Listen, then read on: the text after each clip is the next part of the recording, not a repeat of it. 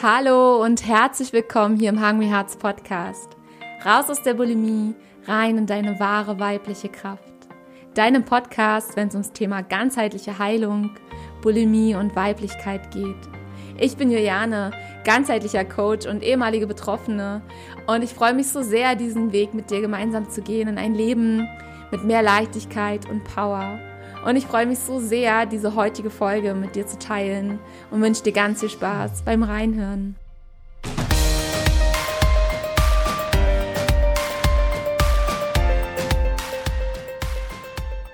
Hallo, so schön, dass du da bist. Ich freue mich, heute endlich das Interview mit der wundervollen Corinna Kehl mit dir zu teilen. Das Interview ist bereits aus dem September und hat jetzt leider etwas länger gedauert, bis ich es mit dir teilen kann. Doch das soll uns gar nicht weiter daran hindern. Es war ein unheimlich schönes, offenes, ähm, ja, herzergreifendes Gespräch und ich freue mich total, dass ich das heute mit dir teilen kann. Und Corinnas Arbeit richtet sich hat darauf aus, Frauen zu begleiten, die Angst vor ihren Emotionen überwinden möchten und ja, so alltägliches Leiden auflösen möchten und wieder sich mit ihrer eigenen Essenz zu verbinden. Und Corinna hat in den letzten zwei Jahren im Rahmen auch von ihren Online-Mentoring-Gruppen und über 35 Workshops in ganz Deutschland und in ihrem Sinnfragen-Podcast ganz viele Frauen begleitet auf ihrem Weg zurück zur ja, Verbundenheit mit sich selbst und dadurch auch zu einer Verbundenheit mit anderen. Und über dieses große Thema Emotionen beziehungsweise diese Angst davor, sich den eigenen Emotionen zu stellen oder sich überhaupt ihnen anzunähern.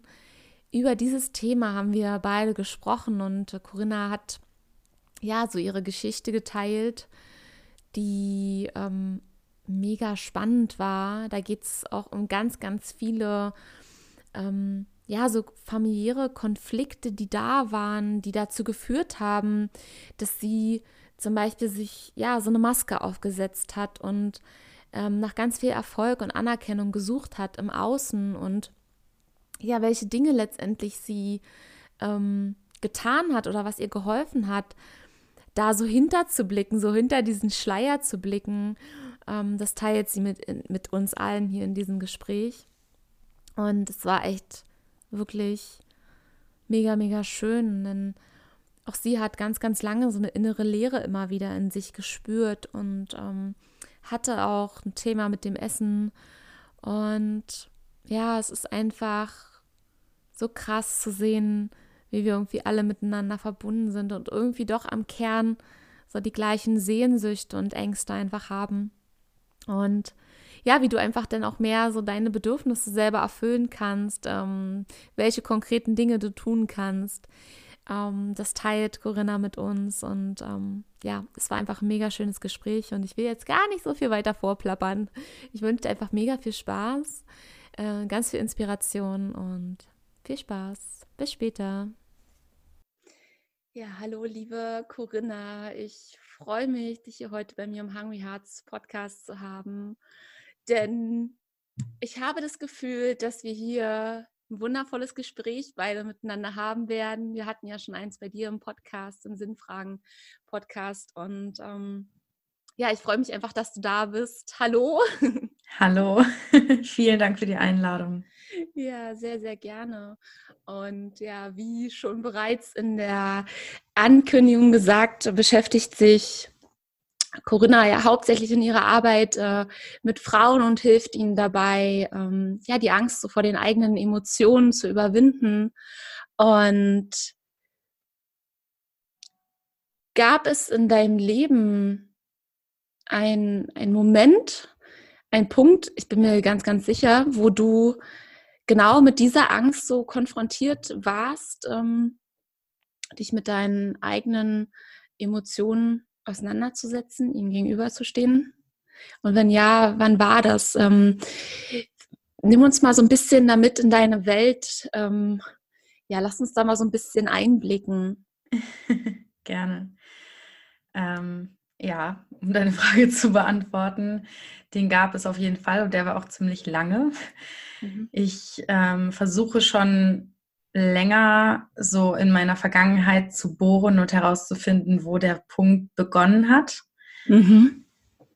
Ähm, aber ich glaube, er hat tatsächlich mit der Trennung meiner Eltern begonnen, als ich schon ganz klein war. Ich war zweieinhalb, als sie sich getrennt haben und in der Zeit einfach, wo dann Schule ein Thema wurde und meine Mama einfach als sehr emotionaler und hochsensibler Mensch mhm. zwar versucht hat, stark zu sein, aber ich glaube, ich habe ihre Trauer gespürt damals und wurde dann so zum Mann im Haus und habe ja diese Young, diese männliche Energie ganz, ganz stark verkörpert. Und da ich auf drei verschiedenen Grundschulen war und halt ständig umgezogen bin, habe ich halt auch immer wieder diese Mauer aufgebaut, weil ich immer wieder die Neue war und immer, ja, ich war sehr unsicher in mir, sehr wellenhaft, habe mich versucht, an alles anzupassen, was irgendwie da ist, um bloß Anerkennung, Zugehörigkeit ähm, zu spüren. Und habe halt relativ früh gemerkt, dass es nicht gut ankommt, wenn ich weine in der mhm. Schule. Und habe wirklich, ich erinnere mich so daran, dass ich in der Grundschule irgendwann, das war wirklich so ein Punkt, wo ich einfach aufgehört habe zu weinen. Und dann habe ich, glaube ich, ein Jahr lang gar nicht mehr geweint oder so, bis ich dann irgendwann so ein bisschen wieder mit, mit diesen ganzen Gefühlen in Kontakt kam. Aber grundsätzlich habe ich über die ganze Schulzeit und auch noch darüber hinaus eine große, große, große Mauer aufgebaut und war immer sehr als sehr selbstbewusst bekannt. Allerdings war das bei mir eine große Kompensation. Ich habe bin nicht ruhig geworden, wenn ich unsicher war, sondern doppelt so laut und habe immer geschrien, hier bin ich, einfach nur, weil das innere Kind in mir ganz, ganz doll gesehen werden wollte und habe von mir unglaublich viel erwartet. Ich habe immer meine, ich habe mich immer gepusht, meine Komfortzone zu verlassen. Ich war nämlich schon mit 17 auf dem ersten Persönlichkeitsentwicklungsseminar und habe schon in dem Alter angefangen, mich mit dem Thema damals Verkauf zu beschäftigen. So kommen ja auch viele Unternehmer so in den Bereich Persönlichkeitsentwicklung. Das hängt ja schon auch viel zusammen. Und so bin ich auch darüber ähm, da reingestoßen und habe halt damals so gemerkt, oh wow, da gibt es so viel mehr. Aber ich war trotzdem immer noch ganz stark im Außen auf der Suche nach dem Glück, nach der Anerkennung und wollte riesiges erreichen, aber halt aus völlig mangelhaften Intentionen heraus. Nicht aus der Fülle, nicht aus dem Schaffens, aus der Schaffensfreude heraus, sondern aus dem Loch in mir, die ich, das ich irgendwie füllen wollte. Und ähm, ja, habe immer von mir erwartet, dass ich auf jedem Seminar, auf jeder Party der Sonnenschein bin, der reinkommt und von allen gesehen wird. Ähm, die Person, die als erstes die Hand hebt, als erstes auf die Bühne springt. Und all das ist auch in mir. Ich bin auch irgendwo eine Rampensau. Auf der anderen Seite habe ich einen ganz, ganz, ganz, ganz sensiblen Anteil und den habe ich jahrelang völlig übergangen. Den habe ich wirklich geschlagen, Tag für Tag und habe diese emotionale, sensitive Seite als Schwäche angesehen und völlig abgelehnt in meiner Mutter, die diese Seite verkörpert hat, abgelehnt. Also habe ich meine Mutter abgelehnt ganz lange Zeit. Und erst im Schaus Schauspielstudium habe ich dann wirklich, war ich auch an so einem Tiefpunkt in mir, weil ich überhaupt keinen Anschluss gefunden habe in der Schauspielklasse. Ich mhm. war die, du musst dir vorstellen, erste, erste Stunde und der Schauspiellehrer zeigt drei Bücher, die wir in den ganzen drei Jahren lesen und ich hebe die Hand, ich habe alles schon gelesen. So. Alle anderen dachten sich, wow, ich mag dich nicht. also ich war wirklich so ein völliger Erfolgsstreber mhm. und war direkt so, ja, ich war schon auf der New York Film Academy und wollte einfach nur gesehen werden. Und ähm, aber auch immer nur von der einen Seite. Und im Schauspielstudium habe ich dann halt schnell gemerkt, dass das hier nicht läuft. Also die Leute haben mich extrem schnell durchschaut, alle haben Grüppchen gebildet und da ich in allen sein wollte, war ich hinterher in keiner. Und auch mein Lehrer hat diese Seite durchschaut. Ähm, und ich habe dann gemerkt, dass ich da halt nicht, diese Fassade nicht aufrechterhalten konnte, weil ich einfach, ähm, ja, auch an Tagen, wo es mir dann mal absolut schlecht ging, vor die Klasse musste und irgendwas machen musste. Und das erste Jahr ist halt pure Persönlichkeitsentwicklung gewesen in der Schauspielschule, weil wir immer nur uns selbst spielen sollten, unsere eigenen Emotionen, unsere eigenen Ängste ähm, ja, erkundet haben und uns immer in jeder Situation fragen sollten, wie würde ich reagieren? Heißt, es war eine totale Introspection, ich weiß gar nicht, wie es auf Deutsch heißt, aber in, nach Innenschau im Endeffekt. Ja. Mhm. Und war auch an dem Punkt, wo ich irgendwann vor der ganzen Klasse weinend rausgestürmt bin, weil ich das Gefühl hatte, keiner mag mich. Und dann ist eine, ein Mädchen mir hinterhergelaufen, mit der ich damals wirklich super wenig zu tun hatte, außerhalb der Schule gar nicht. Und vor der ich auch richtig Respekt hatte. Und die hat zu mir gesagt, weißt du, warum ich dich nie einlade? Weil immer, wenn ich dich eingeladen habe, hast du gefragt, wer kommt noch? Ich war dir nie genug. Und du wolltest immer auf jeder Party tanzen. Und der, der Spruch hat bei mir so tief gesessen, dass ich mich wie gestern daran erinnere. Und sie ist mittlerweile meine beste Freundin. ähm, ja, und das war so ein bisschen so ein Wendepunkt, wo, ich, wo, wo mir so die Augen geöffnet wurden, dass ich immer noch solche Angst habe, was zu verpassen, dass ich überall bin, außer da, wo ich sein möchte und außer da, wo ich sein sollte, nämlich im Moment.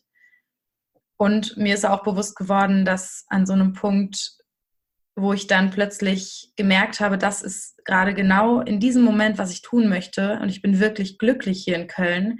Nach so einem Jahr hatte sich das dann so ein bisschen eingespielt, dass ich aber immer noch so von Druck und Leistung zerfressen bin und diesen Drang nach Großem, anstatt einfach den Moment zu genießen. Das heißt ja noch lange nicht, dass wir aufhören, exzellent zu sein oder nach Wachstum zu streben, aber ich habe immer noch für die Zukunft gearbeitet und gelebt. Das war für mich ein großer Wendepunkt. Da stand ich übrigens in einem Pferdestall, den ich ausgemistet habe. und da habe ich echt gemerkt, so, das war wirklich so ein Punkt, wo ich dachte, wofür setze ich mir eigentlich Ziele, wenn ich doch jetzt in diesem Moment alles mache, was ich machen möchte. Und da habe ich wirklich angefangen, plötzlich innen nach den Fragen und Antworten zu suchen. Und da hat es auch angefangen mit der Schauspielschule generell, dass diese Angst vor Emotionen ganz langsam sich aufgebrochen hat. Krass. Danke für den, für den Ausflug. Das war mega, mega spannend. Ich habe natürlich, das ist äh, kein Zufall, hier äh, unheimlich viele Parallelen. Zum einen zu meiner eigenen Geschichte, entdeckt. Äh, das fing allein schon an bei der, der Trennung der Eltern, ähm, dem Mutterkonflikt der daraus entstandenen Thematik, äh, ja, das innere Ungleichgewicht, äh, die, die, die Weiblichkeit abgelehnt, würde ich jetzt mal so als großes Thema rübersetzen. Ähm, das sind einfach alles auch krasse Themen, die natürlich ganz viele betroffene äh, Frauen haben äh, in ihrer Essstörung und wo ich auch immer wieder diese Parallelen entdecke und was einfach auch der Grund war, warum ich mich dafür entschieden habe, da äh, genau diese Themen auch aufzugreifen. Ähm, also es ist kein Zufall, dass du hier bist. Definitiv nicht. Definitiv. Denn diese Angst oder ich nenne es mal Ängste, das ist ja irgendwie wie so ein wie so ein Komplex aus verschiedensten Ängsten. Ähm, der ist, das ist so krass verbreitet, weil ich kann jetzt auch nur für Frauen sprechen, weil auch meine Hauptarbeit mit, mit, mit Frauen einfach ist, aber auch in Gesprächen mit Freunden ähm, sind das einfach so wie so Globalängste, ja. Und da würde mich mal interessieren, so was ist deine Meinung? Was glaubst du, warum wir so starke Angst vor unseren eigenen Emotionen haben oder auch allein schon diese Angst, da überhaupt hinzuschauen? Was glaubst du, warum das so stark ist? Ja, es ist der perfekte Übergang, dass du das jetzt gerade fragst, weil das auch die Geschichte ist, die jetzt irgendwie Sinn macht in Bezug auf das, was ich gerade erzählt habe. Mhm. Denn ich hatte einen weiteren Wendepunkt, oder was heißt Wendepunkt, aber schon irgendwie Durchbruch, würde ich fast sagen, vor allem in meiner Sicht auf die Welt in der Schauspielschule, denn wir haben wirklich sehr authentisches Schauspiel gelernt. Also ich glaube, das ist viel mit, ich stelle etwas dar, spiele eine andere Person assoziiert. Hm. Aber wenn wir uns wirklich gutes amerikanisches Schauspiel anschauen, ja, nicht hier Seifenopern, ach Gott, hm. dann ist das ja wirklich echt. Das, also es das heißt nicht, dass die Geschichte echt ist, aber dass die Emotionen echt sind. Zumindest wenn es wirklich gutes Schauspiel ist. Und das ja. haben wir gelernt. Und dementsprechend haben wir auch im ersten Jahr sehr viel Fokus darauf gehabt, wie können wir an unsere eigenen Emotionen rankommen. Mhm. Und wir hatten ganz viele Improvisationen. Und bei einer Improvisation, wir haben uns vorher eine Vorgeschichte ausgedacht über die zwei Charaktere, die aufeinandertreffen und dann während der Impro komplett losgelassen und wir sollten nur den Moment passieren lassen. Und das war ein riesen, riesen, riesen, riesen Prozess, das überhaupt zu lernen, zu verstehen, was das bedeutet. Wir haben das über ein Jahr jeden Donnerstag gemacht. Wir haben das immer gesteigert und variiert und so weiter. Und es gab einen Tag, an dem es bei mir Klick gemacht hat, an dem ich es plötzlich geschafft habe, völlig im Moment zu sein und die Worte, die Nico damals zu mir gesagt hat, wirklich in mein Herz treffen zu lassen und aus dem Moment heraus zu reagieren, als würde er sie gerade zu mir sagen. Mhm. Und ich war so getroffen, ich war, wurde so emotional und traurig und es hat mich so krass auseinandergerissen, dieser Konflikt mit ihm in dem Moment. Ich lag wirklich auf dem Boden und habe das Gefühl gehabt, mir reißt jemand das Herz aus der Brust und habe bitterlich geweint und geschrien und ihn angeschrien. Und in dem Moment hatte ich so einen Gedanken, nämlich, obwohl ich da lag und es auch körperlich einfach wirklich wehgetan hat, wie wenn man wirklich ein Trauma wieder, erle äh, wieder erlebt und mhm. fühlt, und trotzdem hatte ich den Gedanken, boah, geil, ich rocke diese Übung gerade sowas von heftig. Und hinterher habe ich diese Situation wirklich ganz, ganz stark auseinandergenommen für mich, weil mir so, ich habe mich so gefragt, krass, das war wirklich eine echte Emotion. Es tat wirklich echt weh. Ich hatte echte Schmerzen, aber es war trotzdem nicht schlimm. Warum? Der einzige Unterschied dazu, wenn ich jetzt ein Trauma erlebe oder in einem krassen Konflikt bin mit jemand anderem und ich die gleichen Gefühle habe, die gleichen körperlichen Empfindungen habe, der einzige Unterschied ist, dass ich in mir die Annahme habe, das ist meine eigene Geschichte. Und mit der identifiziere ich mich. Bei der Schauspielgeschichte hat es mich genauso getroffen, aber ich wusste, ich würde in fünf Minuten aus dieser Haut schlüpfen, diese Geschichte mhm. ablegen und werden schmerzlos. Heißt, um deine Frage zu beantworten, ich bin mittlerweile wirklich immer mehr zu diesem Entschluss gekommen, dass wir gar keine Angst vor den Emotionen haben. Denn wenn ich dir jetzt sagen würde, hey, du, äh, du wirst jetzt das Trauma nochmal wieder hochholen, eine Stunde lang bitterlich weinen, es wird auch wehtun, aber danach geht es von alleine wieder und du fühlst dich 300 Mal leichter. Würdest du es machen? Klar. Klar. Heißt, warum machen wir es nicht? Weil wir Angst haben, dass es bleibt. Mhm. Wir haben Angst, dass es bleibt. Und eigentlich ist nicht der Schmerz, der Leiden auslöst, sondern die Hoffnungslosigkeit. Mhm. Die Angst, dass diese Geschichte für immer unsere eigene sein wird und auch irgendwie, ja, dann zu unserer Identität wird. Ich habe das wirklich also diese Theorie, die sich daraus für mich ergeben hat, in dem Moment erstmal, es war ja nur eine Theorie, hat sich für mich in den, in den letzten drei Jahren ganz, ganz stark immer wieder bestätigt, weil ich auch wirklich in Situationen gekommen bin, wo alte Traumata hochkamen und ich genau so wieder auf dem Boden lag und dachte, mir reißt jemand das Herz aus der Brust.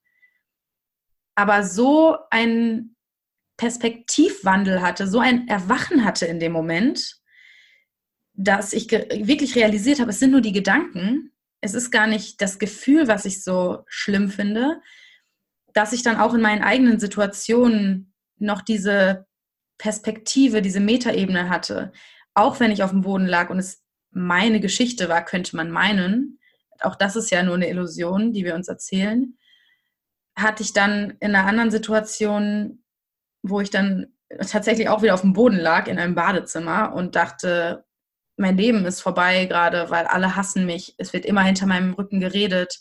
Niemand mag mich. Eigentlich hintergeht mich jeder. Das waren so Gedanken, die ich in dem Moment hatte. Aber gleichzeitig wusste ich schon, das ist nicht ich. Das ist die Geschichte. Das sind die Konditionierungen, die Sätze, die Glaubenssätze, die mich seit Ewigkeiten begleiten, die mir früher schon ins Hirn geprügelt wurden oder ich mir immer mehr reingeprügelt habe.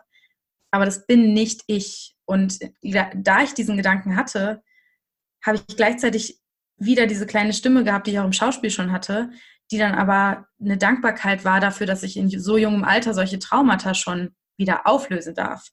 Mhm. Heißt zu erkennen, dass das eigentlich auch die Heilung ist und gar nicht diese schlimme Sache, die jetzt uns bevorsteht, sondern die Heilung, das Jucken der Wunde, das hat für mich auch jeglichen Schmerz transformiert. Ja, und mir auch immer wieder bewiesen, dass diese, diese Theorie, die ich in dem Moment hatte, auch in der Realität gelebt werden kann. Dass es nicht nur eine schöne Idee ist, die ich hatte, sondern dass auch das nur Geschichten sind, die wir ablegen können. Hm.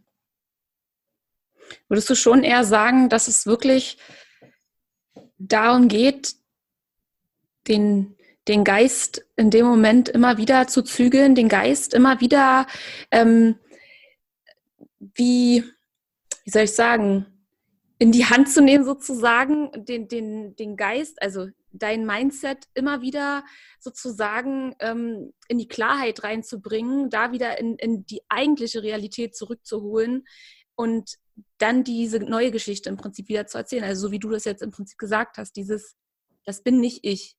Ich bin jetzt gerade diejenige, die das jetzt fühlt. Mein Körper fühlt das jetzt gerade, aber das bin nicht ich.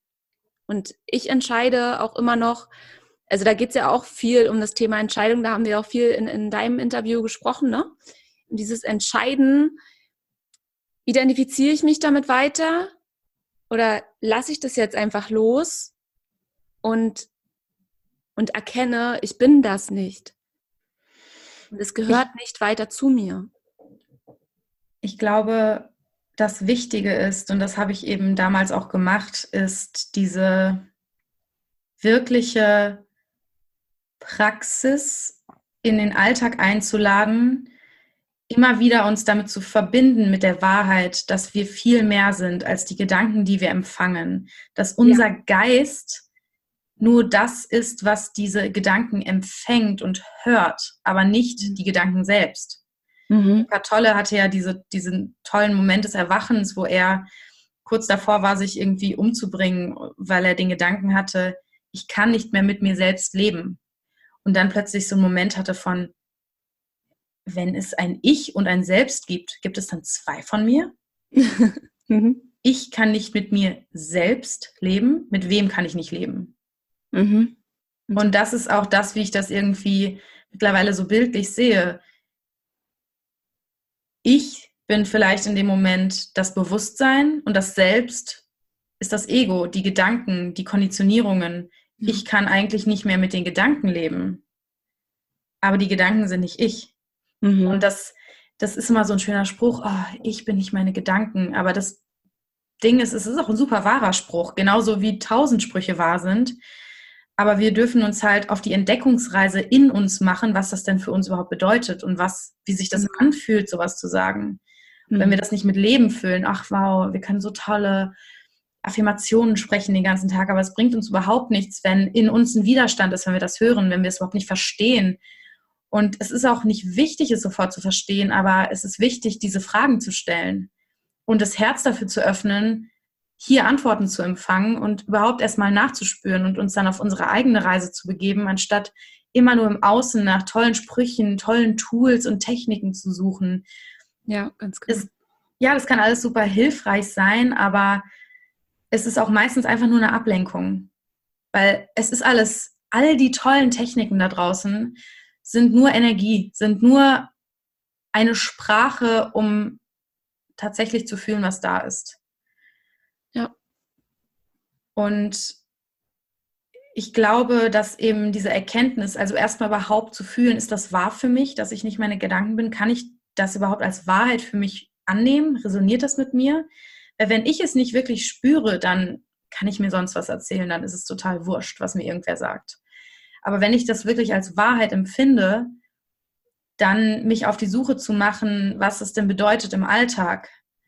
Und ich habe tatsächlich solche, also ich habe daraus richtig ein Spiel gemacht damals und habe gemerkt, so diese Lücke zwischen, es passiert etwas im Außen und meine Gedanken reagieren darauf und ich fühle daraufhin etwas. Diese Lücke zwischen im Außen passiert etwas und ich reagiere in meinen Gedanken darauf, diese Lücke zu vergrößern. Denn bei den Menschen, die nur aus Mustern handeln und wir alle handeln mal aus Mustern, Leute, die sich dem bewusster sind, wahrscheinlich wird immer diese Lücke immer größer. Es gibt Leute, die handeln nur aus Aktion, Reaktion, Aktion, Reaktion. Und wenn wir in Streitsituationen oder vielleicht mit ganz nahen Menschen sind, passiert das eher mal, weil wir in so krassen Mustern hängen.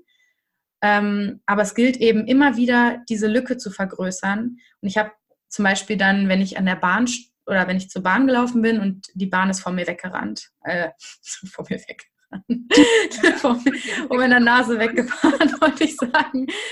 Ähm, dann habe ich in solchen Situationen begonnen, meine Gedanken zu beobachten und mhm. zu merken, so dass sie vielleicht denken so, oh Scheiße, jetzt ist die Bahn weg. Mhm. Jetzt werde ich zu spät zum Termin kommen. Und habe so, so kann man dann anfangen, ganz, ganz sanft ähm, seine, seine Gedanken kennenzulernen und wie man reagiert kennenzulernen, weil ich halt dann auch schon in solchen kleinen Momenten gemerkt habe, was, was ist daran jetzt schlimm, dass die Bahn weg ist? Ja, ich habe vielleicht um elf einen Termin und komme erst zehn nach elf. Warum stört mich das so sehr? Weil ich Scham habe, bei dem Gedanken zu spät zu kommen. Warum habe ich Scham, wenn ich daran denke, zu spät zu kommen? Und dann ist mir eingefallen, meine Mutter hat immer einen riesen Aufstand gemacht, wenn wir zu spät kamen. Ich habe einfach nur ihre Scham übernommen. Weil ganz faktisch gesehen, dann komme ich zehn Minuten zu spät zum Arzt. Und dann? Dann gehe ich dahin und da habe ich auch angefangen, Selbstverantwortung zu übernehmen, wirklich. Weil ich nämlich früher dann immer in diesem Muster der Scham Ausreden und Rechtfertigungen ja. gefunden habe, ah, die, der Verkehr und die Bahn ist weg und und mittlerweile, wenn mir sowas passiert, gehe ich zum Arzt und sage, es tut mir leid, dass ich zu spät bin. Und wenn dann irgendwie, ja, gut, dann jetzt können wir nicht mehr, gut, wie können wir damit umgehen? Ich, es ja. tut mir leid, wenn es mir leid tut. Ich finde keine Ausreden und ich gehe mit den Konsequenzen um, die dann kommen. Ja. Aber ich bin so frei. Ja, voll. Und ich glaube, es ist ganz wichtig, in diesen Alltagssituationen das zu üben, weil hätte ich das nicht gemacht, also in diesem Moment des Traumaauflösens, wäre ich bestimmt nicht plötzlich drauf gekommen. Also ich glaube, auch Meditation ist ja auch mittlerweile so ein Hype und ein Lifestyle, aber eigentlich ist es nur eine Praxis, um sie dann mit ins Leben zu nehmen, um in ruhigen Momenten etwas zu üben, was uns vielleicht in stressigen Momenten noch nicht so leicht fällt. Aber eigentlich ist ja das Ziel, dann möglichst durch den ganzen Tag ganz, ganz, ganz präsent zu sein mit allem, was ist. Und ein Buch, das mich extrem begeistert hat, ist Die Seele will frei sein von Michael A. Singer. Und er beschreibt, kennst du? Ja, ja. Ja, er beschreibt das Buch, äh, das Bild, das ungefähr so, dass man die Arme eben ausbreiten soll und das Leben wie Wellen durch sich durch erfahren lassen soll. Also wir prüfen ja alles so krass und blocken erstmal ab, bevor wir annehmen. Dabei dürfen wir wirklich lernen zu vertrauen, dass alles, was uns das Leben serviert, auch für uns gemacht ist. Heißt nicht, dass wir zu allem Ja und Amen sagen. Es kann ja auch sein, dass wir etwas erfahren, um dazu Nein zu sagen oder anders damit umzugehen. Aber überhaupt erstmal das Leben mit offenen Armen zu empfangen, anstatt so die Beurteilung unseres Verstandes darauf loszulassen. Wer sind wir zu wissen, ob es richtig oder falsch ist, einen Job zu bekommen. Wir können doch nicht in die Zukunft gucken. Vielleicht, oft ist das Beste, was uns passiert, eine Absage oder ein Versagen, wo wir dachten, dass wir das und jenes unbedingt haben wollen oder erreichen wollen.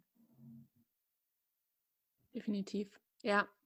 Ich finde auch immer so schön dieses Bild, ähm, einfach mit, mit einem offenen Meer, ja, die, die Wellen, die kommen, die, die, kann, die kannst du nicht bestimmen, wie die kommen. Und wenn halt diese große Welle halt kommt, dann ähm, geht es halt einfach darum, mit diesen ganzen Tools, wie du schon gesagt hast, die einfach wirklich nur Tools sind, auf die du zugreifen kannst, damit du in bestimmten Situationen einfach äh, reagieren kannst und mit dem Fluss einfach gehen kannst und dann diese Surferin zu werden. Ne? Das ist so das mein Bild immer im Alltag, dieses okay, dann bereite ich mich halt immer wieder auf bestimmte Dinge vor. Das Leben wird dich everyday triggern.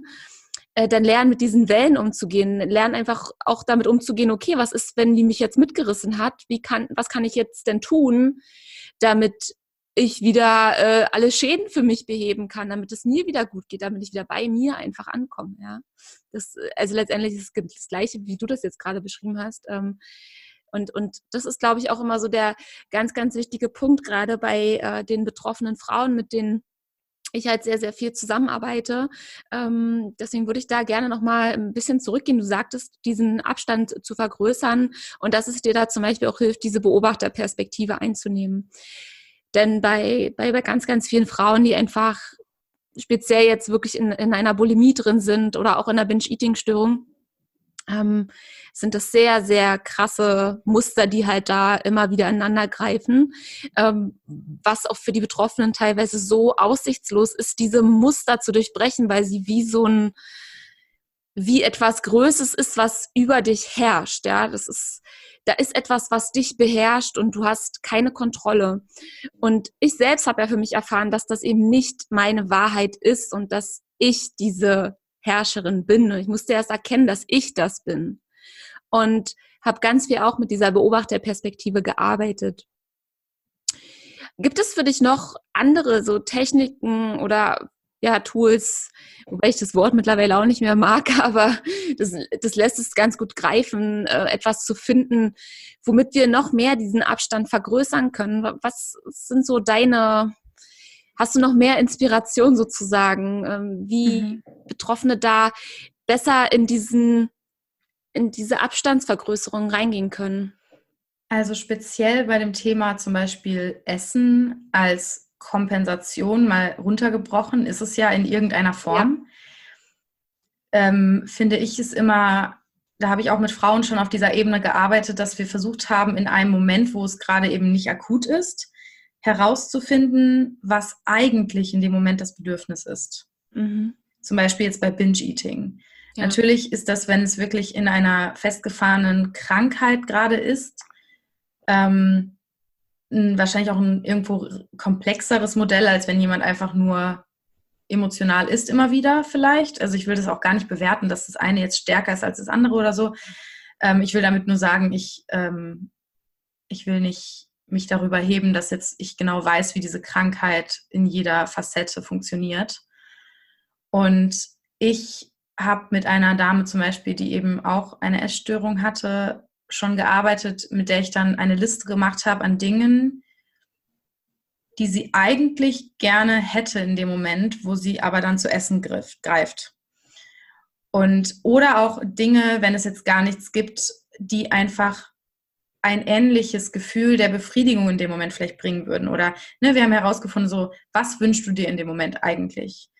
Ähm, bei mir speziell haben wir in, in, in, dem Interview, was ich mit dir geführt habe, herausgefunden, dass es, dass es immer passiert, wenn ich meine Grenzen überschreite und ich eigentlich so dieses Gefühl von, hey, du darfst jetzt einfach sein, entspannen, dich um dich kümmern, so dich ganz besonders wohlfühlen, dich so ein bisschen aufpäppeln selbst und umsorgen. Und dann würde ich zum Beispiel versuchen, eine Liste zu machen von Dingen, die mir dieses Gefühl auch geben.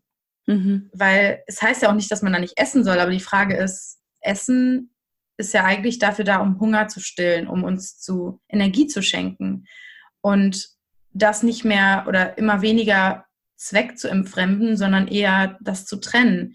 Okay, wenn ich das Bedürfnis habe, dann habe ich eigentlich gerade das Bedürfnis nach Geborgenheit oder nach Austausch mit jemandem oder zu weinen. Ich habe es ganz oft, dass ich mich vollstopfe, wenn ich eigentlich weinen muss.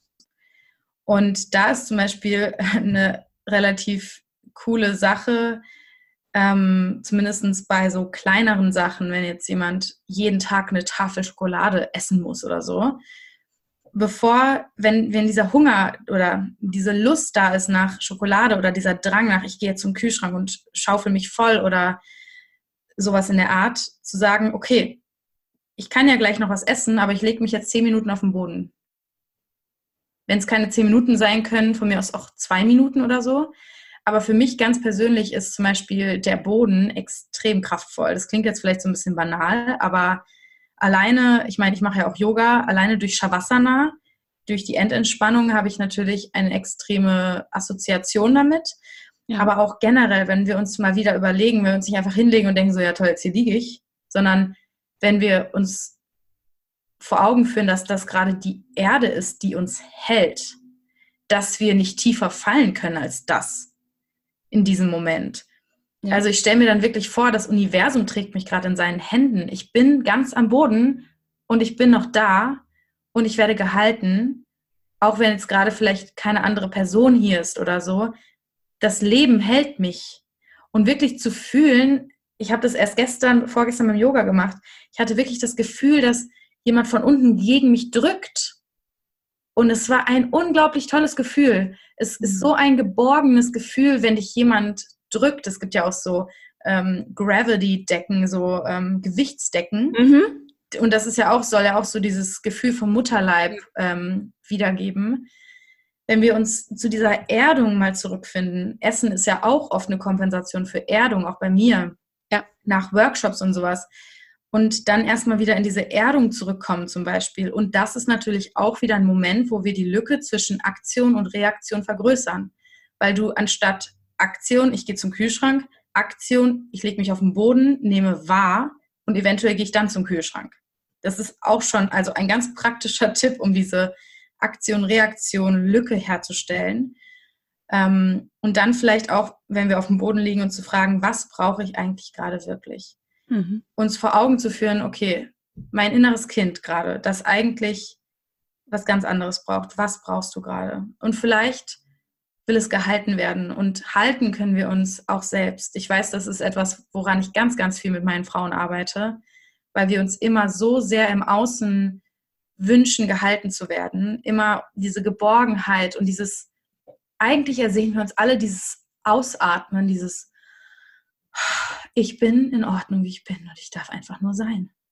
Das ist es, ich habe so Gänsehaut gerade, das ist mhm. eigentlich alles, was wir immer wollen, oder? Ja, definitiv. Diese Hingabe, dieses, oh, ich kann jetzt einfach nur sein. Und das holen wir uns dann auf verschiedenste Weisen und halten vielleicht auch daran fest, das im Außen zu brauchen, weil wir uns damit identifizieren, das zu brauchen, aber weil wir vielleicht auch denken, wir verschwinden, wenn wir das nicht mehr einfordern. Niemand wird uns mehr sehen. Wenn wir es nicht einfordern, kriegen wir es sowieso nicht. Aber eigentlich ist es genau das Gegenteil. Wenn wir lernen, uns selbst zu halten, erst dann können wir auch überhaupt annehmen, von jemand anderem gehalten zu werden wir würden die Liebe von anderen gar nicht wahrnehmen, wenn wir keine Liebe in uns erzeugen können, uns selbst gegenüber. Weil das ist ja kein, das ist ja nicht getrennt. Es gibt auch kein, ich kann keine Liebe annehmen. Wenn wir Liebe geben können, können wir auch Liebe annehmen. Denn wenn wir Liebe fühlen, ist sie da. Und dann ist sie nicht deine Liebe oder meine Liebe, sondern da ist dann Liebe. Genau. Voll schön. Ich meine, noch ein Tool wäre, fällt mir jetzt gerade noch so ein, sorry, mhm. ähm, natürlich Schreiben. Also Schreiben ist für mich auch ein riesen, riesen Tool. Ähm, ich meine, vor allem bei solchen Sachen, ich weiß, ich weiß nicht genau, inwiefern dann bei anderen Krankheitsbildern da wirklich überhaupt Bewusstsein herrscht in dem Moment, wo dann dieses, okay, ich will jetzt zum Kühlschrank oder so, da ist.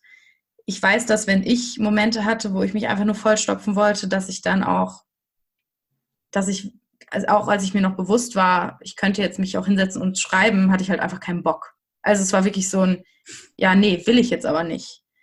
Und da muss man halt wahrscheinlich genügend Gründe haben und die richtige Intention haben zu heilen.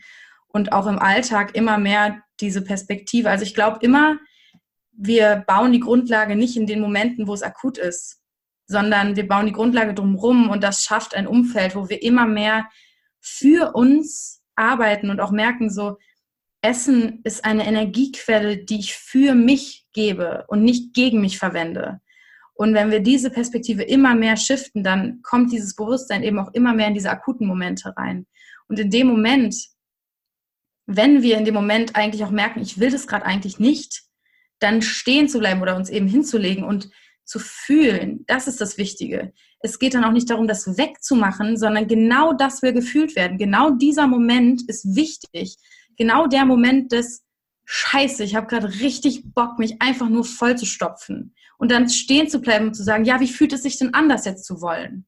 Und das Gefühl groß zu machen.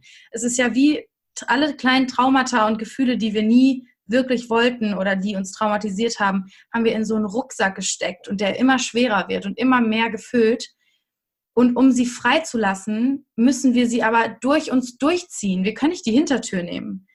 Und oft ist es eben gar nicht der Rückschritt, sondern vielmehr die Heilung selbst, die wir in dem Moment erfahren.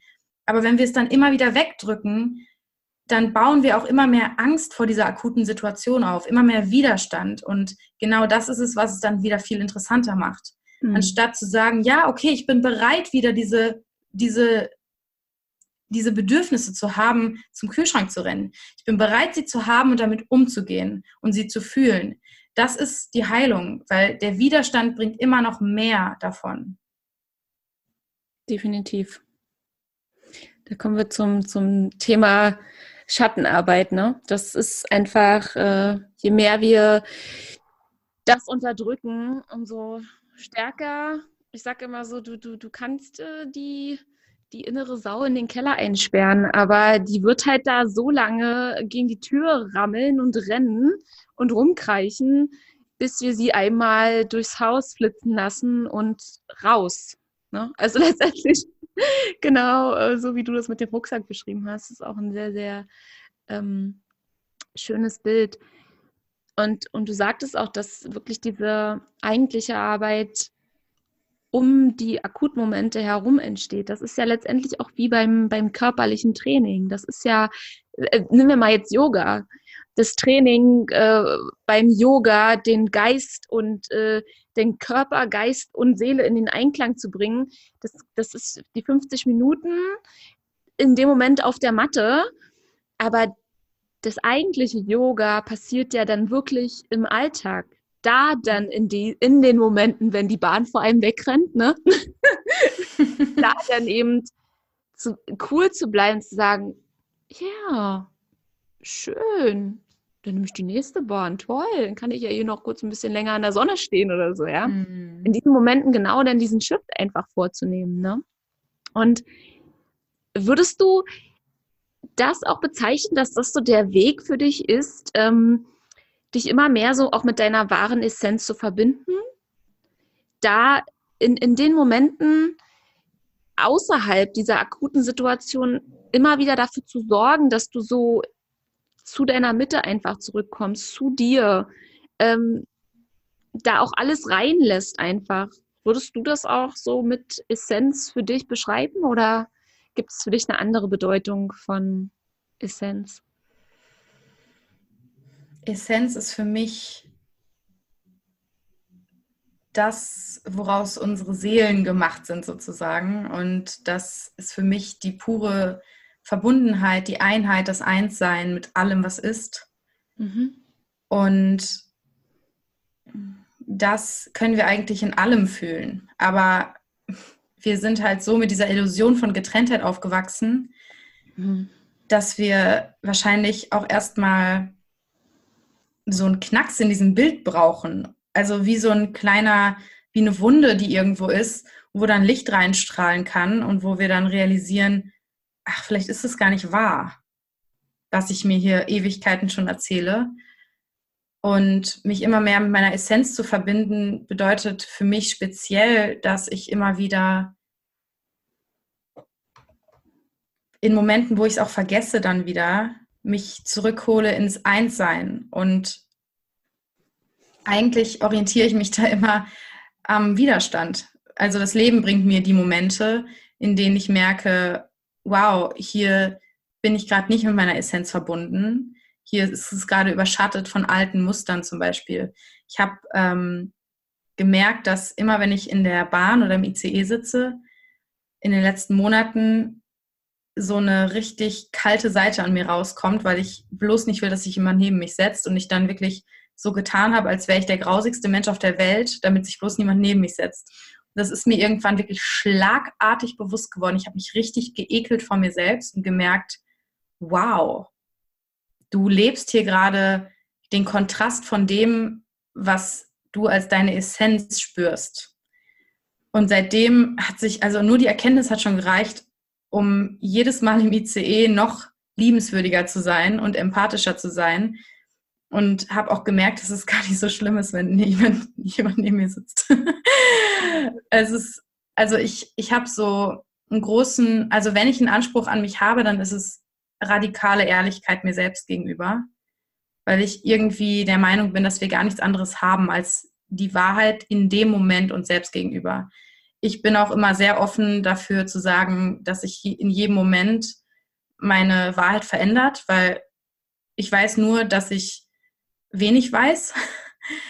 Und ich habe zwar schon einige grundsätzliche Ideen über das Leben, die mit mir schon sehr, sehr, sehr, sehr, sehr, sehr lange als Kind eigentlich schon resoniert haben und die sich auch nie 180 Grad mäßig gewandelt haben, sondern eher immer klarer wurden, immer größer, immer bunter, immer greifbarer. Mhm. Und manche Sachen auch noch viel ungreifbarer, weil ich erst gemerkt habe, dass eben das Ungreifbare die Wahrheit ist, die der menschliche Verstand gar nicht greifen können muss. Mhm. Ähm, aber grundsätzlich gibt es so viele Wahrheiten. Und wir werden alle den Beweis dafür finden, wenn wir danach suchen. Ja. Definitiv. Würdest du sagen, dass du so ab dieser Erkenntnis, ich würde jetzt mal sagen, so die, diese innere Wahrheit einfach auch zu leben, in jedem Moment aufs Neue und dir auch wirklich diese Freiheit zu lassen, dass ich genau die Wahrheit, die du jetzt gerade spürst, gleich wieder verändern kann, weil du einfach vielleicht eine andere Erkenntnis wieder hast oder so. Würdest du sagen, dass, dass dieser Weg, dass diese Erlaubnis dir selbst gegenüber, deine innere Wahrheit immer zu leben, dass dich das auch immer mehr einfach so an deinen, an, an deine innere Erfüllung gebracht hat und an, an so an deine wirkliche Essenz? Ja, schon, weil das natürlich auch ganz stark mit dem Loslassen der menschgemachten Identität zusammenhängt. Wir halten alle so sehr daran fest, einem Bild zu entsprechen, das wir vielleicht gestern von uns gemalt haben und erlauben uns, aber auch anderen Menschen gar nicht, unsere eigene Wahrheit jeden Tag neu zu entdecken. Und ich, ich glaube, Deepak Chopra oder irgendwer hat mal gesagt, dass er sich jeden Morgen in der Meditation die Frage stellt, Who am I? Und das finde ich sehr, sehr kraftvoll. Jeden Tag dem, was wir hier erfahren, die Chance zu geben, sich neu zu entfalten und auszudrücken. Und wer sagt, dass ich in das Bild passen muss, das Tante Emma gestern von mir hatte? Niemand sagt das. Selbst wenn sie enttäuscht ist, dann erinnert sie das nur an ihre eigene nicht existente Identität, die sich sich selbst zusammen illusioniert hat irgendwie. Ähm, und auch die Lebendigkeit in allem anderen, das ist ja auch der Eckart Tolle, ist ja da der Meister, ähm, wenn es darum geht, die Lebendigkeit in allem zu sehen wir gehen so durchs Leben und projizieren auf alles ein Bild aus der Vergangenheit. Wir haben schon mal eine Blume gesehen, das ist eine Blume. Wir haben schon mal einen Menschen gesehen, das ist ein Mensch. Ich habe schon mal meinen Freund gesehen, das ist mein Freund. Anstatt jedem Menschen, jeder, jeder Pflanze die Chance zu geben, ihre Lebendigkeit im Moment auszudrücken und auf uns wirken zu lassen. Und in dem Moment können Menschen auch nicht mehr für uns langweilig werden, können Beziehungen auch nicht mehr langweilig werden Beziehungen werden nur langweilig, wenn wir davon ausgehen, dass unser Freund oder Mann heute der gleiche Mensch ist wie gestern. Aber wir sind alle lebendige Wesen, die, wenn wir es zulassen, sich jeden Tag neu entfalten und alle Rollen hier auf der Welt auch spielen können. Und uns auch selbst zu erlauben und zu realisieren, dass wir, nur weil wir heute so handeln, nicht dieser Mensch sind, der so ist, sondern heute eine Realität, eine Rolle ausgelebt haben, die unsere Seele scheinbar mal kennenlernen wollte. Mhm. Ja, voll schön. Würde ich jetzt genauso aussagen. Ja. Mich würde mal noch ein Thema interessieren, denn ich weiß, dass das wirklich für, für viele auch meiner Hörerinnen einfach ein Thema ist. Ähm, ganz am Anfang hast du ja auch gesagt, dass du, ähm, nachdem sich deine Eltern getrennt haben, da so das erste Mal mit diesem Schmerz auch konfrontiert worden bist. Ähm, ich sag mal auch von Thema Trennung und darüber ähm, ja letztendlich ja auch so eine Trennung zu deiner weiblichen Seite da aufgebaut hast und darüber hinaus ja auch so ein dieser, dieser Mutterkonflikt im Prinzip entstanden ist. Wie hast du den für dich in die Heilung gebracht? Wie hast du diese Wunde für dich in die Heilung gebracht? Denn damit ist ja im Prinzip auch erst so deine innere Frau wieder ins, ins Aufatmen gekommen. Ne? Du sagtest ja, du hast ja viele, viele Jahre so de, diese, diesen Anteil in dir, ähm, dein Yin sozusagen, ähm, wie totgeschlagen oder was hast du vorhin für ein Wort gewählt? Ich weiß jeden Tag immer wieder geschlagen. geschlagen. Ähm, wie, wie hast du das für dich so in die Heilung gebracht? Kannst du uns da noch mal kurz so mit auf die Reise nehmen? Auch ähm, wie sah denn die Heilung aus? Hast du das Thema mhm. für dich gelöst? Hast du das mit deiner Mutter gemeinsam gelöst? Ähm also das ist ein Thema, das ist auch immer noch im Prozess. Also das mhm. ist noch nicht abgehakt, falls es jemals sowas gibt wie abgehakt. Mhm. Weil es ist ja jetzt auch nicht so, dass wir, mh, mm, also ich habe für mich vor allem festgestellt, dass alle meine Themen ineinander greifen, extrem sogar. Ja. Ich glaube jetzt nicht, das ein Thema auf der To-Do-Liste sein sollte, was wir abhaken, weil es auch eine total utopische Erwartungshaltung ist, dass, mhm. ja, was machen wir denn dann? Gut, dann haben wir das geheilt und was ist dann? Also wirklich auch Heilung nicht als etwas anzusehen, dass wir vorher nicht in Ordnung sind und hinterher aber ganz sind, sondern eher immer mehr uns mit mit der Wahrheit zu verbinden, warum wir überhaupt hier sind. Das ist eher der Prozess und das ist eher ein Spiel. Das ist wie, ähm, ich sage immer so ein Computerspiel. Wir würden, wir haben ja auch Lust, hier was zu erleben.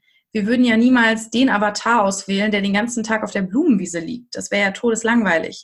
Genauso wie wir keinen Film gucken, wo zwei Leute einfach nur Händchen halt durch die Stadt laufen, sondern wir wollen immer diese Heldenreise spüren. Und auch unsere Seele hat sich, da bin ich ganz fest von überzeugt, ausgewählt, welche Erfahrungen sie hier machen möchte. Sie hat auch sozusagen ihren Avatar ausgewählt, den sie gerade spielen möchte, wo sie gerade diese Seiten von sich selbst entdecken möchte. Und hm. es ist eher wie ein ständiges Entdecken und Ausdrücken. Und ich glaube, das darf auch so eine gewisse Entspannung reinbringen. Wir sind nicht unheil und müssen heil werden, sondern wir sind genau in der Erfahrung, die wir gewählt haben. Wir machen genau das, was wir hier machen sollen. Wir erfüllen genau die Aufgabe, die wir hier erfüllen sollten und wollten. Und kein Tag zu spät. Wir sind genau an dem Punkt, wo wir gerade sein sollen. Und ähm, ja, das mit meiner Mutter, ich habe auch jetzt die Tage tatsächlich ganz frisch, das ganze Thema Weiblichkeit ist für mich jetzt gerade nochmal ganz, ganz aktuell auch. Ähm, und geht so in die nächste tiefere Runde. und ich habe für mich tatsächlich die Erkenntnis gehabt, dass es, glaube ich, mit, mit der ganzen ähm, Mauer, die ich meiner Mutter gegenüber, vor allem seit dem Auszug, aufgebaut habe, dass eigentlich der Grund dafür ist, dass ich mich ihr gegenüber verantwortlich fühle. Ihrem Glück, aber auch ihrem Unglück gegenüber. Und es kam mir so eine Situation oder so ein Gedanke die Tage hoch, der mit mir in Resonanz gegangen ist. Deswegen glaube ich, dass da Wahrheit drin steckt. Und zwar hatte sie postnatale Depressionen. Also ich bin geboren und sie hatte Depressionen. Mhm. Ich glaube ehrlich gesagt, dass da bereits der Punkt liegt, wo, und ich glaube auch, dass es in unserer Familien- und Frauenahnenreihe liegt, dieses Thema Schuld. Ähm, und habe das Gefühl, dass es etwas ist, was ich so für die ganze Generation vor mir auch auflösen darf.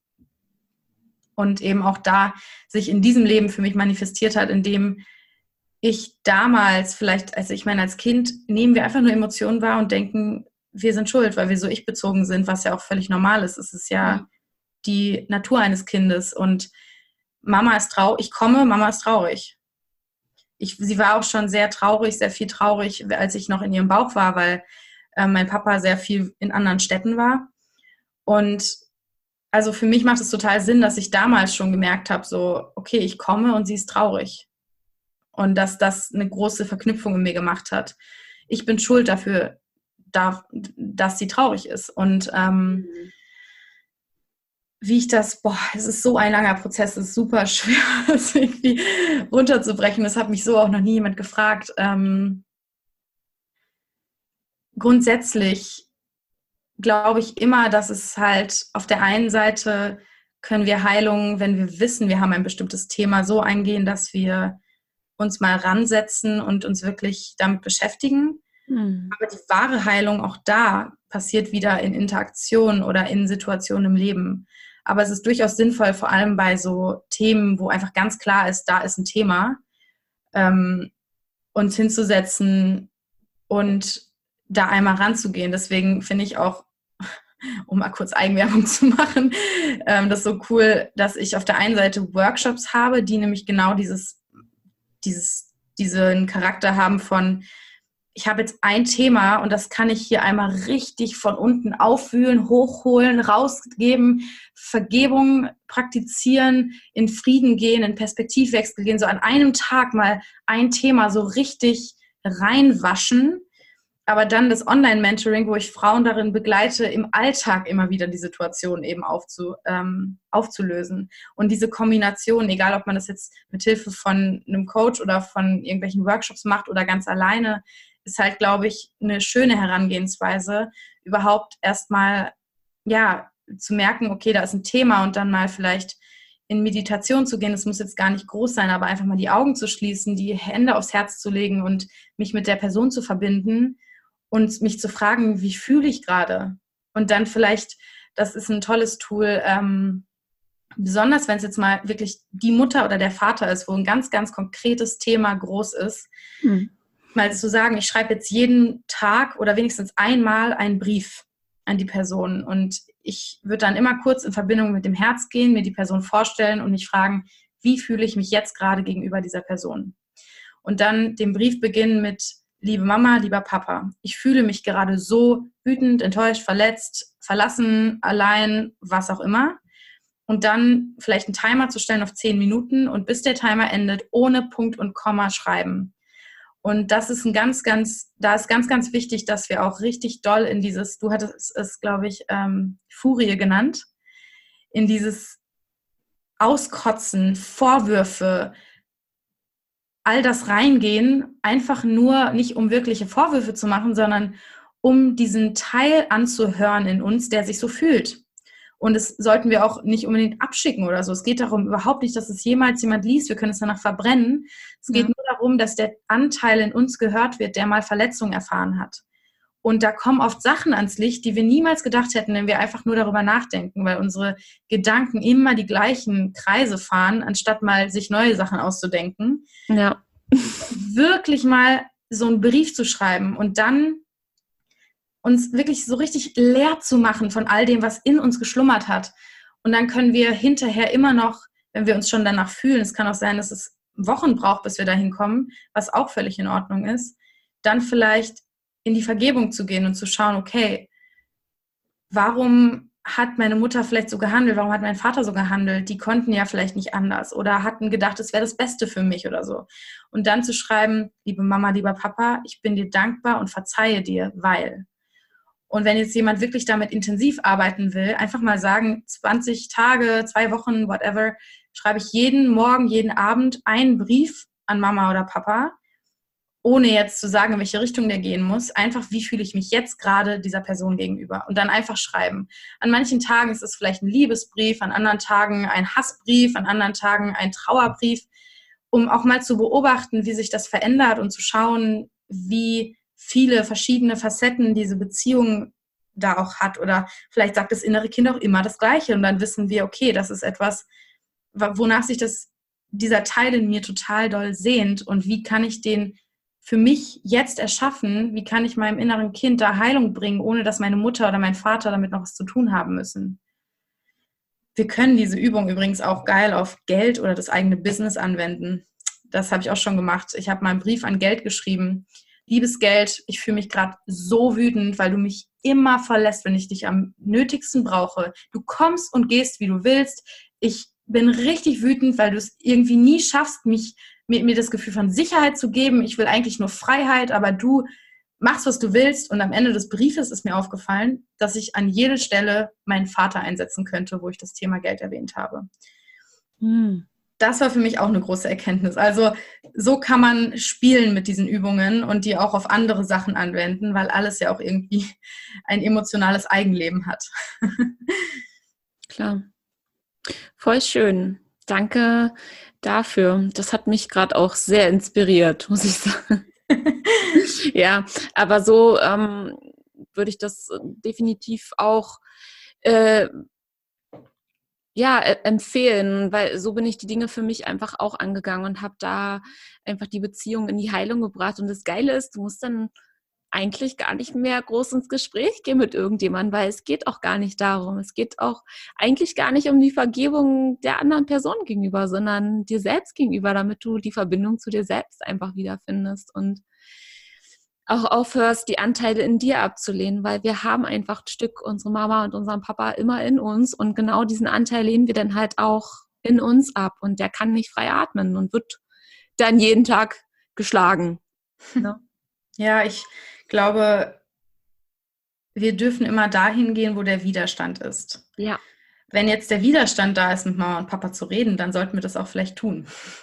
Also ich glaube, es gibt da überhaupt keine pauschale Aussage, aber definitiv hast du recht, dass wir nicht unbedingt ins Gespräch gehen müssen, um zu heilen. Aber mhm. manchmal ist es auch genau das Gespräch, was wir brauchen, um zu heilen. Es kommt immer sehr darauf an, was das Thema da ist und wo der Widerstand liegt. Mhm.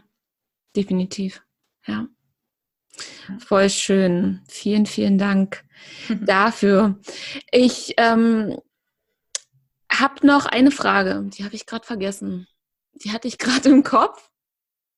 Das schneiden wir raus. Warte mal, was war denn das?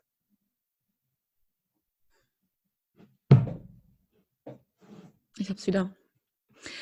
Ich habe noch eine letzte Frage und die ähm, stelle ich eigentlich immer sehr, sehr gern ähm, den betroffenen Frauen, wenn, wenn Betroffene oder ehemalige Betroffene bei mir waren. Aber ich würde dir diese Frage sehr gerne abgewandelt stellen. Und zwar, du bist ja auch mit einem sehr großen Rucksack gereist, seit du klein bist. Und ähm, mit all den Erfahrungen, die du so auf, auf, deiner, auf deiner persönlichen Heldenreise jetzt gesammelt hast, so bis zu der Corinna, die jetzt gerade hier sitzt mit ihrer Weisheit, mit ihrer inneren Wahrheit, die sie so bis hierhin erkannt hat. Welche drei Dinge würdest du dieser kleinen Seele von damals, dieser kleinen Corinna von damals, die mit einem Schmerz losgegangen ist, die noch nicht wusste, was kommt. Welche Dinge würdest du ihr heute sagen, wenn sie jetzt vor dir stehen würde? Oder was würdest du tun?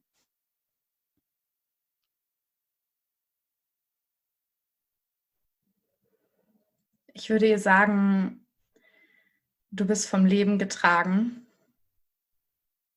Du darfst dich in das Leben rein entspannen, weil es für dich passiert. Und deine weibliche, sensitive, emotionale Seite ist wunder, wunderschön und darin liegt ein Geschenk. Voll schön. Danke dafür. Ich ähm, pack natürlich alle Links zu dir ähm, unten in die Shownotes noch rein. Aber ähm, magst du gerade noch zu deiner aktuellen Arbeit äh, was erzählen? Wo, wo finden wir dich? Ähm, wo kann man sich am besten mit dir connecten? Und ja, äh, ja auch deine Workshops. Ja, ähm, jetzt gerade rollt es auch wieder richtig an. So im Sommer habe ich meine Workshops fast gar nicht gemacht, weil ich irgendwie nicht so in der Stimmung war. Mhm. Ähm, aber jetzt werde ich in Köln und München ein One-Day-Retreat anbieten im Oktober und November. Und ich habe ja jeden Monat öffnet eine kleine Gruppe an Frauen, mit denen ich online, die ich dann vier Wochen intensiv begleite mit Online-Zoom-Live-Sessions, wo wir Gruppencoaching im Endeffekt machen. Und das ist immer wunder, wunder, wunder, wunderschön. Ähm, ich weiß nicht, wann dieser Podcast rauskommt. Hast du das schon? Mal in zwei Wochen. Ja, wahrscheinlich ist dann gerade die Anmeldung offen. Also bis zum 29.09. ist die Anmeldung zum Sinnfragen-Mentoring offen, falls jemand noch Lust hat, dazu zu stoßen. Der Link ist dann sicherlich in meiner Instagram-Bio verlinkt ähm, und auch meine Events wahrscheinlich. Schreibt mir einfach bei Instagram oder hört auch gerne natürlich in meinen Sinnfragen-Podcast rein. Das Interview mit dir ist auch schon online, heißt, das verlinken wir einfach, denke ich, auch hier unten. Also wenn ihr da noch reinhören wollt, könnt ihr uns gerne noch weiterhin zuhören. und ja, schaut einfach bei Instagram, da poste ich immer News und auch meine ganzen Events und Workshops. Sehr, sehr schön. Ja, schaut auf jeden Fall bei äh, Corinna einmal vorbei. Sehr inspirierende Posts und was ich auch echt immer total schön finde, ist, dass auch du dir regelmäßig immer wieder die, die Masken abreißt und wirklich auch zeigst, wenn bei dir einfach Themen gerade los sind. Und ähm, ich bin da absolut ein Fan von. Denn es gehört einfach auch dazu, auch wenn wir zwei als Mentorinnen so rausgehen und andere an die Hand nehmen, ist es halt trotzdem so, dass wir auch immer noch auf unserer eigenen individuellen Heldenreise sind und genauso unsere Wunden, unseren Schmerz haben, der immer wieder angeschaut werden möchte und täglich an der Tür klopft und sagt, hallo, ich bin noch da.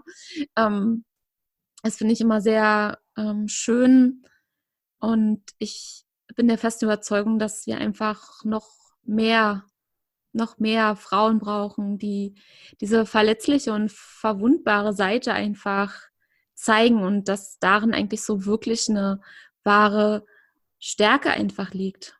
Ja, ja wir dürfen Deswegen, wirklich. Danke dafür. ja, wir dürfen wirklich diese Verletzbarkeit einander wieder öffnen, sodass wir auch untereinander, deswegen ist meine Frau, äh, meine Workshop auch auf Frauen gerichtet, auch untereinander in, in den Frauenkreisen wieder ehrliche Verbundenheit zulassen und nicht gegeneinander, sondern miteinander gehen und einander anheben. Und deswegen voll schön, dass du diese Arbeit auch machst. Vielen Dank, dass du mich eingeladen hast. Es war wirklich sehr, sehr schön. Danke dir. Sehr, sehr gerne. Und ich wünsche dir von, von Herzen alles, alles Liebe, ganz viel Erfolg weiterhin. Aber ähm, ja, den zweifle ich überhaupt nicht an, weil du machst einfach eine wunderschöne Arbeit und ich danke dir für dein Sein. Vielen Dank. Namaste. Ja. Namaste an euch alle.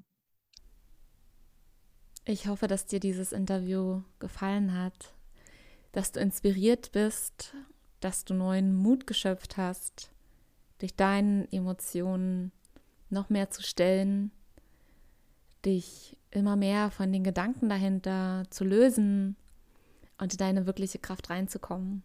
Und Corinna und ich, wir freuen uns unheimlich, wenn du uns auch ein Feedback zu dieser Folge einfach gibst. Teil sehr gerne deine Erkenntnisse ähm, entweder öffentlich im Post bei Instagram oder bei Facebook. Du kannst auch gerne in die Hungry Hearts Community kommen und da deine Erkenntnisse mit uns teilen. Oder natürlich, wie immer auch, wenn du anonym bleiben möchtest, ähm, auch deine Erkenntnisse in Form von einer DM an mich oder äh, in den Insta-Stories mache ich immer Umfragen. Genau. Es ist einfach wichtig, ähm, deine Geschichte ist wichtig, deine Erkenntnisse sind wichtig und wenn du die anonym teilen möchtest, dann freue ich mich unheimlich und die Corinna natürlich auch. Und ja, danke, dass du da bist, danke, dass du dir die Zeit genommen hast, um dieses Gespräch zu hören und ich wünsche dir jetzt noch einen ganz, ganz wundervollen restlichen Tag und bis zur nächsten Folge. Tschüss.